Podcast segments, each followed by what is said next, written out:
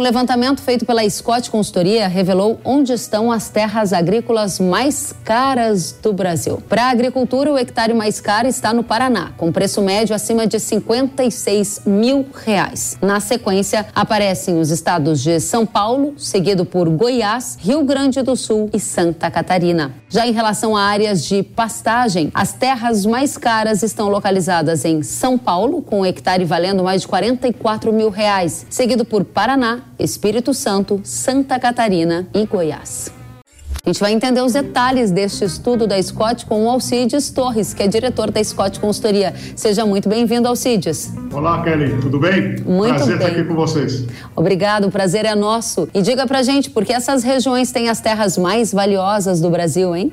Bom, duas razões fundamentais, né, Kelly? Primeiro que tem menos terra. Paraná, né, Rio Grande do Sul já está totalmente colonizado. É, e porque, por exemplo, o Paraná é um estado grande produtor de grãos, de soja, de milho, de trigo, de, de sorgo, e aí com agricultura intensa, no Paraná que a gente inventou o plantio direto sobre a palha, né, que foi revolucionário.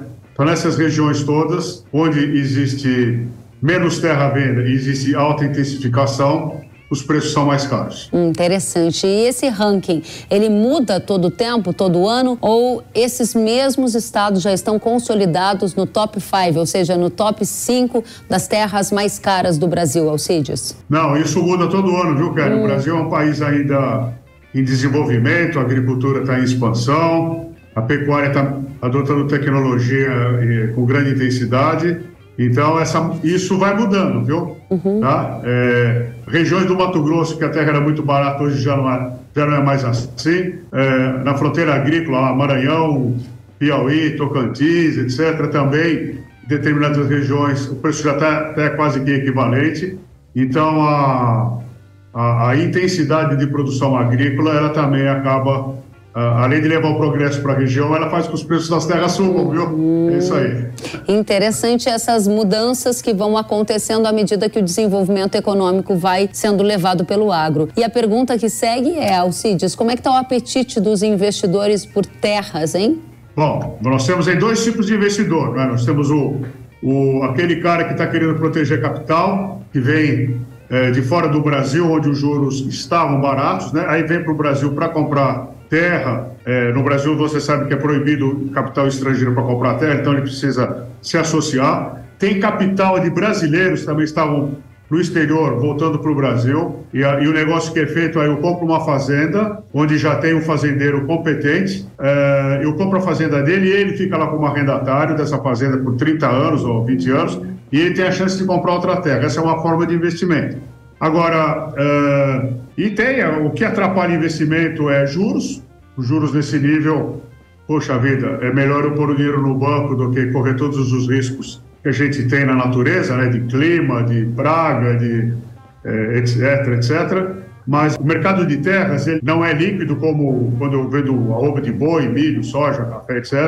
Mas ele tem sim, o Brasil tem sido principal destino de boa parte desses capitais nacionais e internacionais para a produção uh, de alimentos, mesmo porque a terra tende a se valorizar. Então, nesse período que eu arrendo a terra, ela vai se valorizando, e isso é investimento de longo prazo. Quem é fazendeiro sabe disso. Então, investimento de longo prazo eu posso realizar esse meu investimento daqui a 10, 15, 20, 25 anos para frente. E o que, que você espera para 2024? Você mencionou que o apetite para investimento em terras tinha sido um pouco impactado pelo patamar alto de juros. A gente está começando um ciclo de baixo de juros, ainda que os juros estejam bastante elevados. Objetivamente, como que isso impacta a tendência de preço da terra? As terras vão subir mais ou a gente, porque o, o juro está caindo, aí de repente o investimento em terra volta a ficar atrativo, a demanda sobe, o preço da terra se valoriza de novo? Que ciclo está vindo aí pela frente para 2024, Alcides? Nós acreditamos que o perfil, o, o cenário de investimentos do ano que vem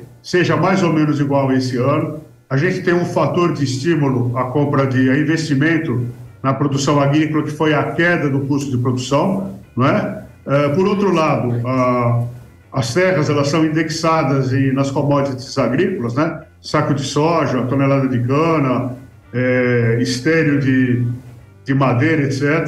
E o que a gente notou, por isso que eu acho que ainda o mercado é vendedor, tá? é que, embora o preço das commodities tenham caído, uhum. o preço das terras não caiu uh, da mesma maneira, tá? uhum. tá? Ou seja, ainda tem gente... E não caiu por quê? Porque ainda tem gente acreditando uh, uh, no negócio de produção de alimentos, mesmo porque a gente vive aí uma crise alimentar que não foi resolvida. É a primeira vez que o Brasil produz aí, produziu 315 mil toneladas de grãos. Agora sim, o Brasil é o protagonista, é um grande participante da, da solução do problema da fome.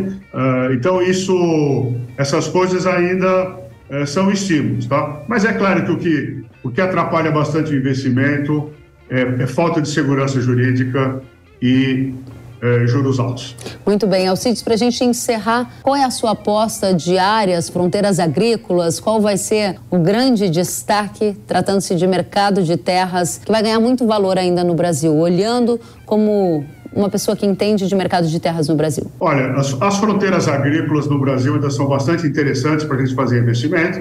Não é? É, nós temos no Brasil uma lei ambiental draconiana então, boa parte desse crescimento deve acontecer em cima de pastagens, é, de pastagens degradadas ou menos aproveitadas.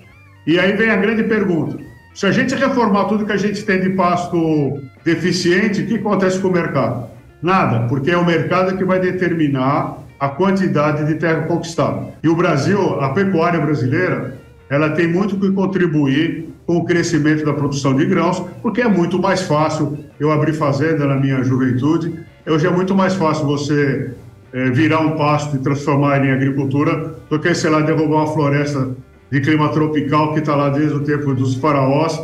É, é caro, tá? Então, essas reservas brasileiras todas, elas são ficam aqui para as gerações futuras decidirem. Talvez os nossos tataranetos ou trinetos, sei lá, eles vão resolver isso. Mas hoje a, as fronteiras agrícolas, para não fugir da pergunta, é Mato Grosso, Tocantins, Pará, a, a região do, do Piauí, Maranhão, Acre, Rondônia, a gente tem um, uma vastidão de terras ainda para abrir e todas elas oferecendo boas oportunidades. Alcides Torres, muito bom tê-lo conosco, trazendo aí as perspectivas para o mercado de terras. Alcides Torres, que é diretor da Scott Consultoria. Obrigado pela sua presença e volte mais vezes. Obrigado, Keren. Obrigado, Keren. Obrigado a todos. Boa saúde e bons negócios para todos. A você também. Obrigada. Até a próxima.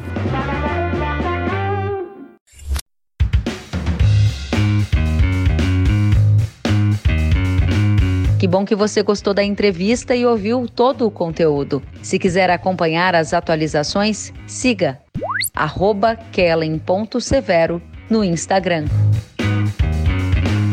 Até a próxima!